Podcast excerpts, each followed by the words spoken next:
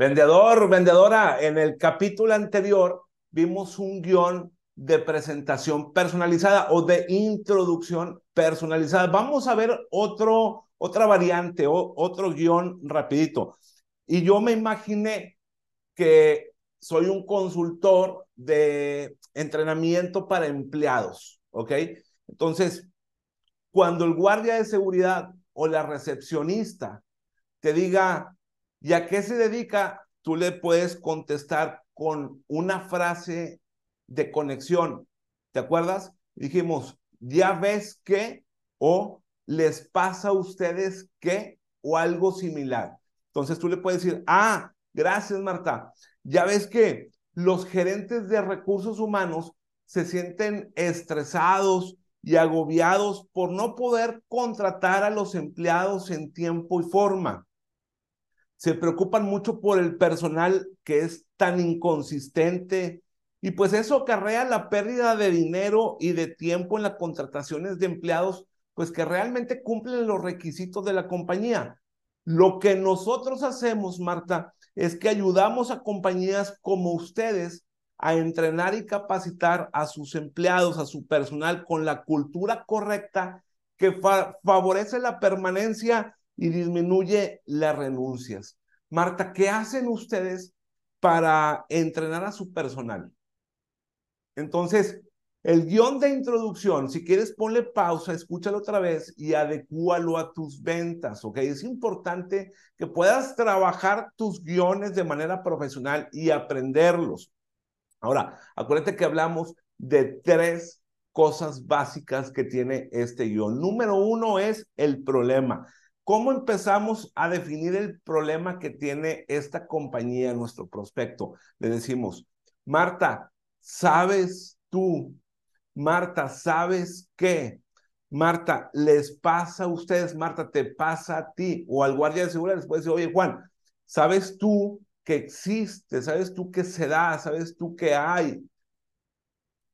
Aquí yo te sugiero que agregues dos problemas genéricos, los más grandes que tú conoces, que existen en tu medio y que tu producto o servicio puede resolver. Acuérdate que solamente tenemos ocho segundos más o menos para conectar con el guardia de seguridad o con la recepcionista. Y tú eres un detective de problemas y un doctor de estos problemas. No se trata de que tú vendas en este momento como, como un vendedor amateur, no profesional. De lo que se trata es de descubrir que hay un problema en esta compañía y encontrar la causa de estos problemas y determinar cómo afectan estos problemas a tu prospecto. Lo único que tú quieres saber es si se puede dar una venta o no se puede dar una venta, si, es, si existe un problema y una necesidad de parte de este prospecto. Luego viene la segunda parte, la solución, que es el donde tú demuestras cómo es que tu producto o servicio ayuda a las personas o estos negocios a resolver estos retos y desafíos por los que pasan. ¿Cómo lo vas a hacer? Con un lenguaje sencillo, claro, genérico moderado, de manera tranquila y relajada. Tú le dices, bueno, Marta, nosotros ayudamos a compañías como ustedes a. Bueno, Juan, lo que nosotros hacemos es ayudar a compañías como los de ustedes a. Bueno, Marta, a lo que nosotros nos dedicamos es ayudar a compañías como ustedes a. Y continúas, continúas cómo tu producto o servicio soluciona esos problemas. Y luego viene la pregunta, una pregunta que ponga el enfoque en tu prospecto, que le dé, eh, como le devuelves la pelota a su cancha, la pregunta que él te hizo, él te preguntó, Marta te preguntó a qué se dedican, ahora tú le preguntas, oye Marta, ¿ustedes cómo enfrentan estos problemas? ¿Por qué? Porque queremos que piense en sus problemas, queremos que saber si en realidad le podemos ayudar y le dices, Marta, por curiosidad, ustedes, ¿qué hacen para entrenar a su personal? Marta, por curiosidad, ¿cómo entrenan a su personal?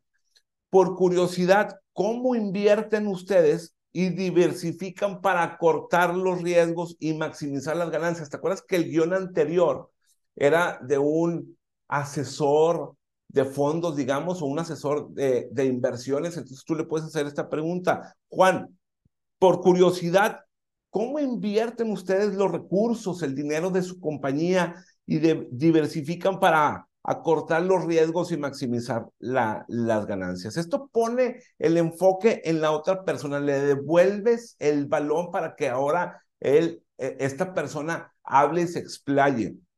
No te estás enfocando en ti al 100%. Así es como tú puedes conectar de una mejor manera. No quieres venderles en este momento, solo quieres tener una conversación, un diálogo de ambas vías en donde no haya rechazo ni resistencia.